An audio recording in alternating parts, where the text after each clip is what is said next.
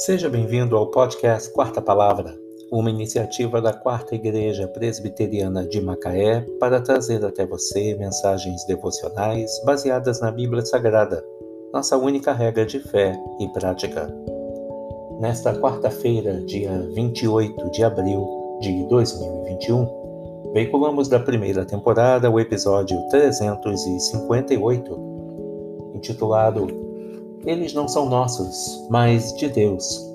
Baseado em Marcos 10, de 29 a 30. Tornou Jesus.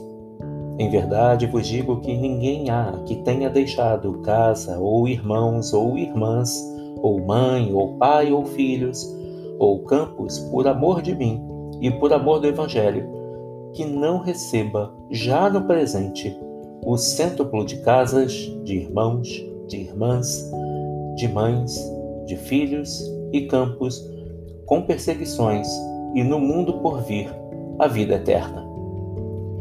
Deus abençoou a mim e ao meu marido com três filhos. Elas são muito especiais para nós, especialmente porque são adotivas. Isso quer dizer que, apesar de não serem nossas filhas biológicas, o Senhor as separou para serem parte da nossa família e nos conduziu até onde elas estavam, a fim de trazê-las para o nosso lar. Gosto de pensar que elas são riquezas que Deus confiou às nossas mãos. Na verdade, elas nunca nos pertenceram, apenas foram emprestadas.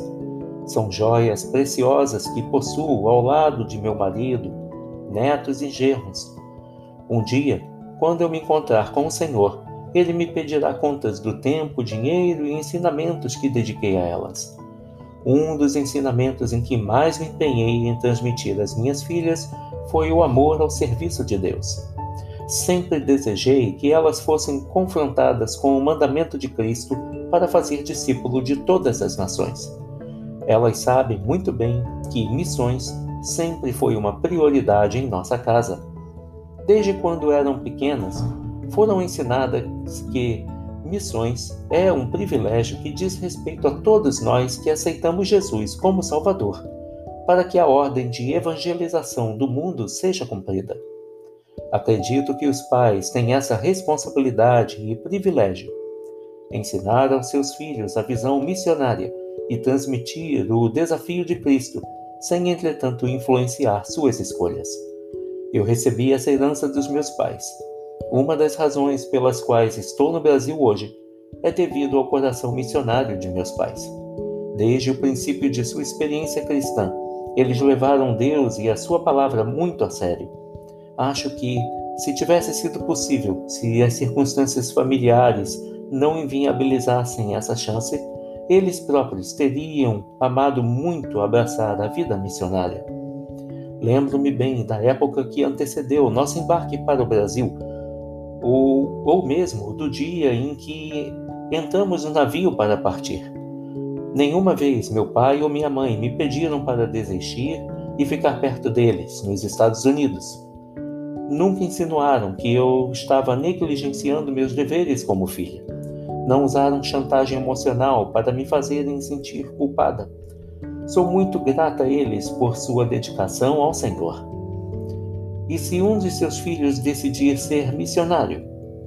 É claro que você se preocupa com seus filhos, porém não podemos esquecer que eles não são nossos, eles são de Deus. E não podemos servir de estorvo para o plano e o desejo divinos para a vida deles. Tornou Jesus. Em verdade vos digo que ninguém há que tenha deixado casa ou irmãos ou irmãs, ou mãe, ou pai, ou filhos, ou campos, por amor de mim e por amor do Evangelho, que não receba já no presente o cêntuplo de casas, irmãos, irmãs, mães, filhos e campos com perseguições, e no mundo por vir a vida eterna.